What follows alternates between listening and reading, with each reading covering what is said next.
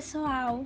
No episódio de hoje falaremos sobre intergeracionalidade, seu significado e importância na vida da população idosa.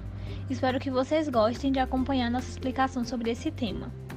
Bom, intergeracionalidade é a interação entre as diferentes gerações e o acolhimento entre todas elas, o que não é muito comum vermos nos dias atuais. Infelizmente, o que é mais observado são pessoas com diferentes idades ocupando diferentes ambientes, e em muitos desses casos, os idosos são isolados, sendo considerados como indivíduos que não conseguem acompanhar o espaço tecnológico atual. A interrelacionalidade tem uma importância enorme na vida dos idosos, fazendo com que esse grupo esteja sempre integrado, se sinta acolhido por seus familiares ou cuidadores e sejam vistos como pessoas capazes de obter novos aprendizados e de estarem imersos na tecnologia.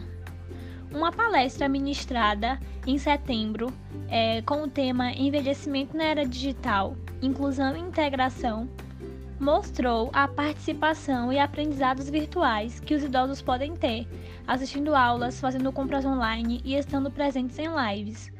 É, o, a pessoa que ministrou a palestra trabalha justamente com isso.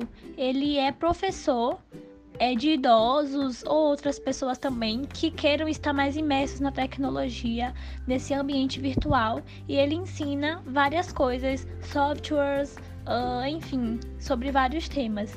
E isso é bem bacana de ver, né? Que os idosos estejam nesses espaços é, que interessam a eles para obter cada dia mais novos aprendizados. Essa relação entre gerações e acolhimento entre gerações citado acima são fundamentais. Dessa maneira, o indivíduo idoso cria vínculos e participa socialmente. Além de que, é estimulado para a comunicação, reduzindo chances de depressão, de isolamento e também mostrando que esse sujeito tem uma rede de suporte para suas questões físicas, emocionais e outras, além de continuar participando de trocas de experiências e vivências, enriquecendo mais e mais seu aprendizado e forma de enxergar a vida. Outra coisa que é necessário ressaltar é que o indivíduo considerado velho não perde a capacidade de sentir desejo, de ter vontades, de ter anseios.